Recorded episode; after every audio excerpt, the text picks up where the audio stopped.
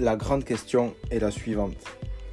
Comment des entrepreneurs comme nous, des petits patrons, c'est-à-dire qui n'ont pas d'actionnaires ou d'investisseurs, qui dépensons l'argent de nos propres poches, comment pouvons-nous vivre correctement de notre entreprise sans nous épuiser physiquement et mentalement? C'est à cette question que répond ce podcast. Je m'appelle Joël Arquier, je suis artisan.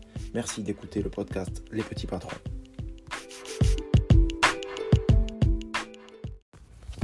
Salut à toi, merci d'être à l'écoute du podcast Les Petits Patrons. Je suis Joël Arquier et je vais discuter un petit peu avec toi. Euh, enfin, discuter en sens unique, mais j'espère que tu seras attentif parce que c'est intéressant. Je pense que je vais te raconter aujourd'hui. Euh, une petite anecdote, euh, petite anecdote du jour. Je suis tranquillement chez moi et de chez moi, je vois un voisin qui vient de, faire construire sa maison juste en face. Et il y a des ouvriers qui sont venus alors pour lui faire le crépi. Donc euh, la maison n'est pas crépie encore. Et euh, il y a une équipe d'ouvriers qui vient pour faire le crépi. Et je pense qu'on les a regardés bien 10 minutes avec ma femme, on a bien rigolé.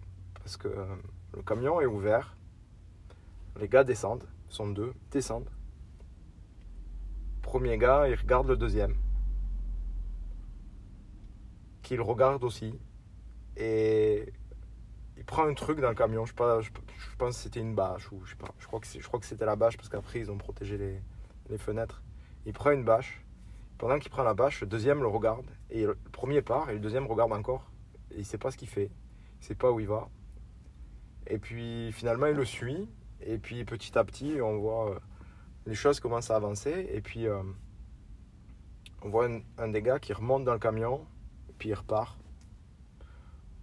et le premier reste sur le chantier, le deuxième repart, puis il revient avec le camion, puis il, revient avec un nouvel, euh, nouvel outil, je sais pas trop ce que c'est.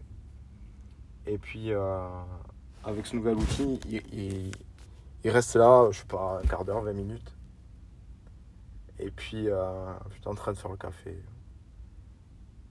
Et je, je les regarde, et puis ils montent à deux le camion, ils repartent. Puis une demi-heure après, ils reviennent. Et, le chantier n'avance jamais en fait.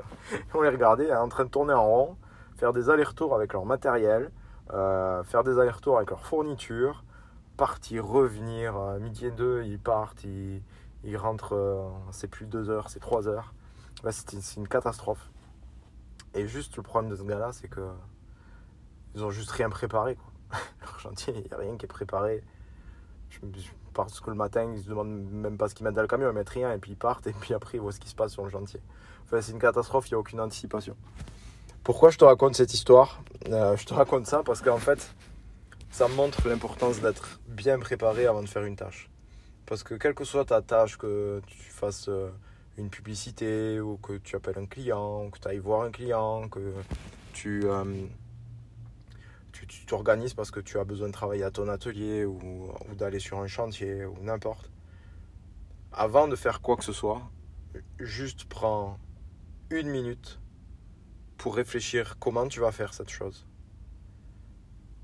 Quel matériel tu vas utiliser pour faire cette chose et comment en faisant ça tu vas servir au mieux ton client. Donc je répète les trois questions, c'est comment tu vas faire, avec quoi tu vas faire et comment est-ce que ça va aider ton client? Chaque fois que tu te poses ces trois questions avant de partir, normalement, tu n'as plus de problème et tu as anticipé euh, 80, 80% des soucis qui pouvaient t'arriver ou 80% des, des choses inattendues qui pouvaient t'arriver parce que tu as déjà tout anticipé. Donc si tu as bien calculé ce que tu as besoin pour faire ta tâche avant de la faire, de prendre un peu de temps avant de la faire, ben, tu vas gagner en rentabilité, tu vas gagner en efficacité. Si tu fais un chantier comme eux, là, devant le client qui regarde, parce que le client était à la maison, donc le client voit ce qui se passe. Franchement, tu passes pour un pingouin, ça veut dire que. Enfin, d'ailleurs, tu es un pingouin si tu fais ça. C'est pas possible, tu, tu peux pas connaître ton travail et faire ça. En tout cas, ces gens-là, euh, ça me donnait pas envie de les embaucher pour faire mon crépi, si tu vois ce que je veux dire. Donc, ce que je te recommande, c'est vraiment de prendre le temps de réfléchir avant de faire une action, puis après de passer à l'action.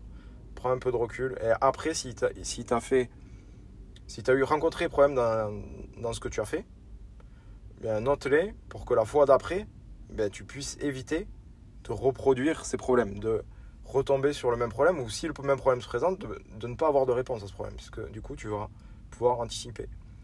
Je prends un exemple, imaginons qu'ils soient partis, ces, ouvriers-là soient partis pour ben, préparer le chantier euh, et scotcher les fenêtres pour les protéger avant de avant d'envoyer le crépi et sont ils aient oublié l'échafaudage.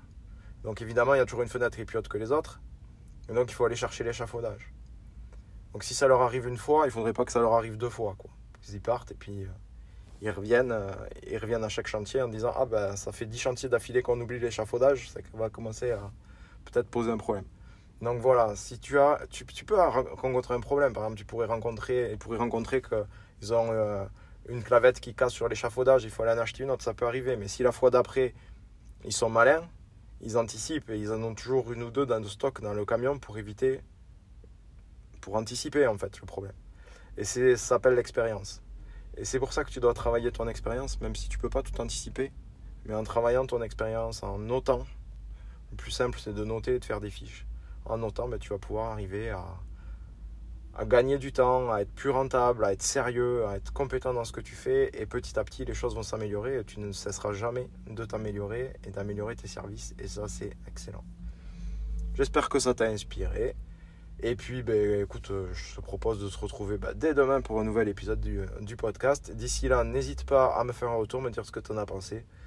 Soit sur le mail que je t'ai donné hier, je vais aller, je le répète, joël.lespetitspatrons.com ou sur Instagram, joël Je te remercie, à plus tard, ciao